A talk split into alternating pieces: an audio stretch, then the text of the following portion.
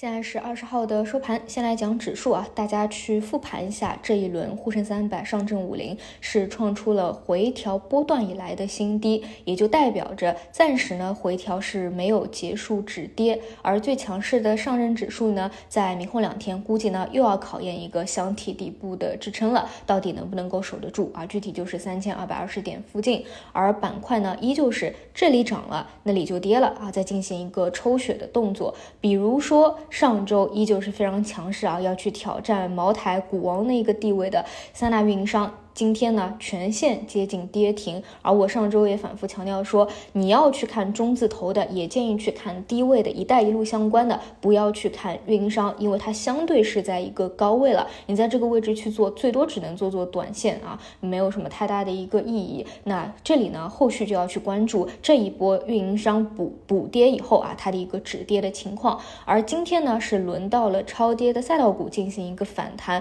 而与此同时，你会发现一些其他。它的主流大类，比如说医药和消费，抽血就更加严重了，也出现了大跌跌停的一个情况。这一块呢，可能大家看的不多啊，因为我在节目里面这个阶段讲的也比较少啊。但是你需要去了解一下他们的一个情况。而就主线方面，人工智能呢，今天算是一个比较正常的分化啊。这一块无论是从行业的潮流来说，还是走势来说，都没有结束，只是呢，当中操作难度依旧是非常大的。所以啊，说实话。啊，我个人认为最稳的还是拿着芯片半导体看长做长，去拿它一个趋势。今天呢，依旧是比较抗跌啊，也是慢慢的在走出一个小趋势来，在内部不断的滚动着。不仅呢相对比较稳定，而且呢位置啊，你去跟无论是主线 AI 相比，还是这些运营商相比啊，确实位置也是比较低的。大家呢也可能会觉得比较的安心放心一点。就像我中午讲的嘛，其实我觉得这个位置啊，就是涨也开心，跌也开心。涨呢，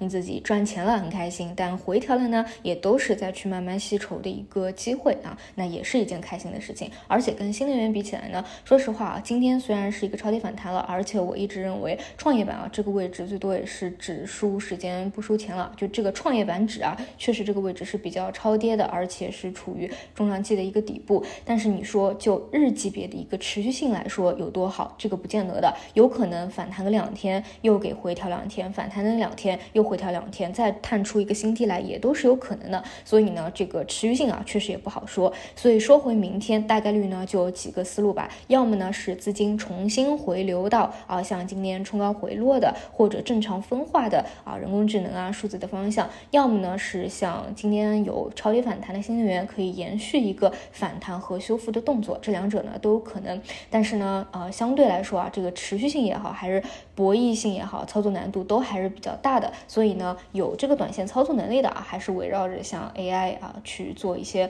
核心强势标的的一个低吸。那如果是做长线的啊，依旧是拿着比较稳的这个芯片半导体会比较好一些吧。另外呢，还是要去合理客观的啊了解这个市场，就是基本上啊，主流的沪深三百又创出一个新低来了啊，确实客观来说，市场还在一个回调波段。所以呢，这也是为什么我在上周和上周反复强调，如果你想去布局其他的大类板块的话啊，又是注重择时的话，你可以再去等一等，因为暂时确实没有看到一个止跌的现象。但如果说呢，你是以长线的一个思路啊，那目前还是一个中长期的股市的一个底部，那你就以定投沪深三百的思路啊去看待我们现在的一个市场就好了。好的，以上就是现在的内容，我们就明天再见。